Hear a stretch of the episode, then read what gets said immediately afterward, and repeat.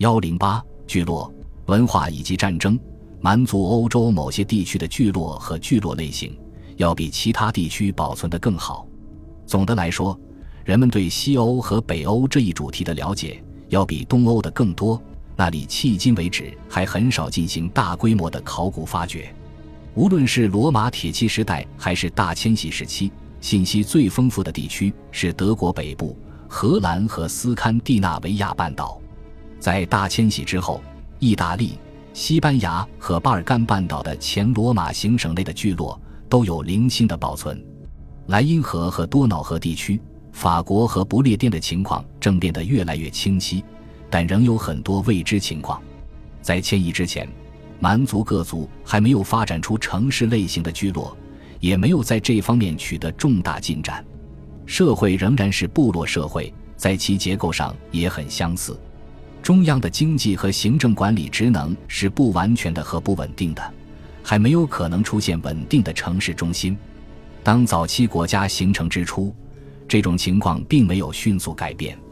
在公元前一千纪的欧洲就存在的主要据点或山堡，在公元一千纪里的蛮族社会中并不常见。确实存在的那些，似乎只是地方政权的据点，而不是联系更广泛的区域中心。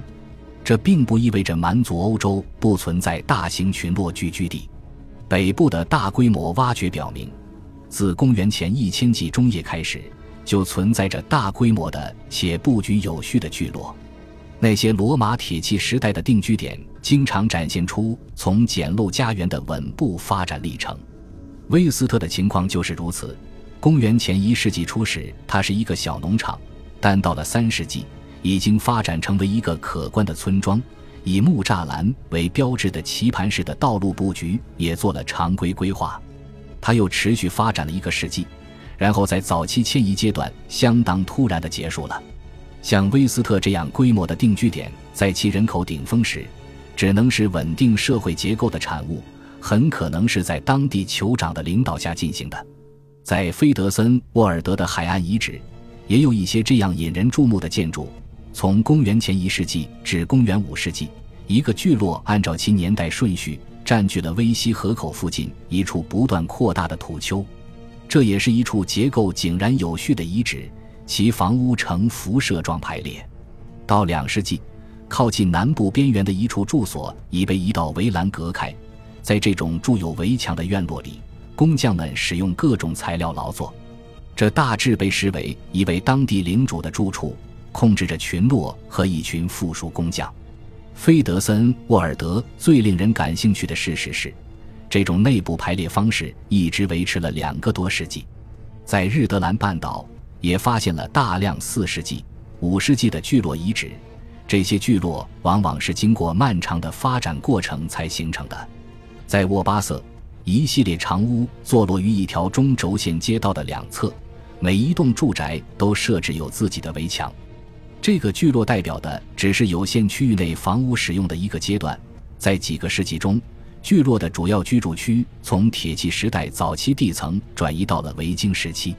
这种聚落变迁现象在丹麦、荷兰和英格兰的盎格鲁撒克逊都得到了充分证明。确切地讲，其背后的原因尚不清楚，但可能与需要保持集约化利用农业用地的肥力有关。这种集结的村庄绝不是北部聚落的唯一类型。众所周知的弗勒格尔恩小规模聚集农场也是单一农场。在某些地区出现了一种分散的农场类型，例如瑞典南部瓦尔哈加零散的遗址提供了一种典型的斯堪的纳维亚半岛迁徙时期的遗址。瑞典以及波罗的海的哥德兰岛和厄兰岛。也发现了大量早期移民时期的小型设防遗址，其中埃克托普斯伯格的研究最为全面。到现在为止，再往南还没有类似的情况。北欧各族人民的农业经济以混合农业为基础，但畜牧业是大多数地区的主要特征。对此确实有可靠的资料存在，正如塔西佗这样描述早期德国人，他们的财富存在于牛羊群中。在聚落发现的动物遗骸，以及作为欧洲长屋一个基本特征的触舍隔栏，非常清楚地表明了这一事实。在北部的几乎任何地方，牛都是最重要的家畜，它生产肉类和奶，并可以用作耕畜。排在第二位的是猪、绵羊和山羊，它们在不同地区的比例各不相同。马一般是大型动物中最不常见的，大多数动物的北方品种很少受到其他地方的杂交繁殖的影响，必然导致个体动物要小于欧洲南部的那些动物。牛肩高通常只有一米多，马仅有一点五米，猪极小。但绵羊和山羊的大小较接近于那些罗马社会的。家养的狗是用来放牧和看家的。奇怪的是，尽管北欧地区事实上有很多可用的野生动物资源，尤其是野牛、獐和马鹿，但狩猎在肉类供应中只发挥了很小的作用。沿海群落从事捕鱼和海豹捕捉的活动，但这些活动的重要意义只在少数地方持续存在。最重要的是。蛮族人是农民，他们对土地资源的开发效率是极高的。从聚落的种子残骸、泥炭沼泽中保存的人类尸体和胃中的内容物，以及花粉谱系，就可以知晓北部种植的农作物。